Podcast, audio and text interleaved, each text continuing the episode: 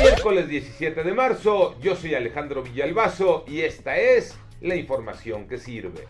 Arde la Sierra Madre, un incendio forestal que inició en la comunidad La Pinalosa en Coahuila y que avanzó muy rápido, de forma violenta, hacia Santiago en Nuevo León. 400 personas han sido evacuadas, al menos 2.000 hectáreas han sido consumidas en Coahuila y otras 1.000 en Nuevo León.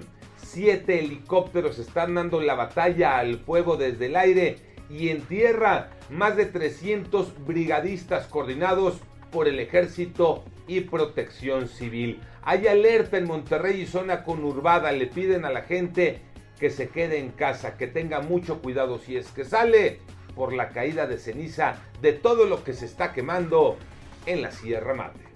COVID-19, los números Iñaki Manero. México ya suman 195.119 personas lamentablemente fallecidas por COVID-19. Esto es 175 muertes más, mientras que el número de contagios aumentó a 2.169.007 casos confirmados. Y en una buena noticia, la Comisión Federal para la Protección contra Riesgos Sanitarios, la COFEPRIS, aprobó el uso de emergencia del medicamento baricitinib como auxiliar en el tratamiento contra COVID-19. Ojo, con receta médica. Ya son dos los entrenadores cesados, Tocayo Cervantes. Así es, Tocayo.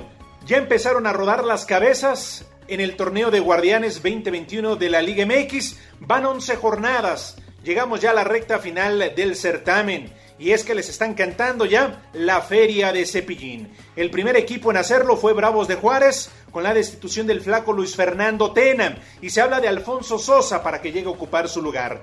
Después fueron los rayos de Necaxa. Le dieron las gracias, ni más ni menos que al profe José Guadalupe Cruz, que llegó a mitad del torneo de apertura 2020 le alcanzó para meter al equipo a la recalificación o fueron eliminados por el Guadalajara, pero realmente en este torneo no les ha ido nada bien. Y es que el cuadro que dirige el profe José Guadalupe Cruz solamente lleva una victoria en lo que va de este campeonato, cuatro empates y seis derrotas, además de contar con la peor defensa del campeonato, 20 goles recibidos en apenas 11 juegos. Vamos a esperar si se suma otro y sobre todo, quién llega a sustituirlos, aunque todo esto es una puerta giratoria, es la rueda de la fortuna. Yo soy Alejandro Villalbazo, nos escuchamos como todos los días de 6 a 10 de la mañana, 88.9 Noticias y en digital a través de iHeartRadio.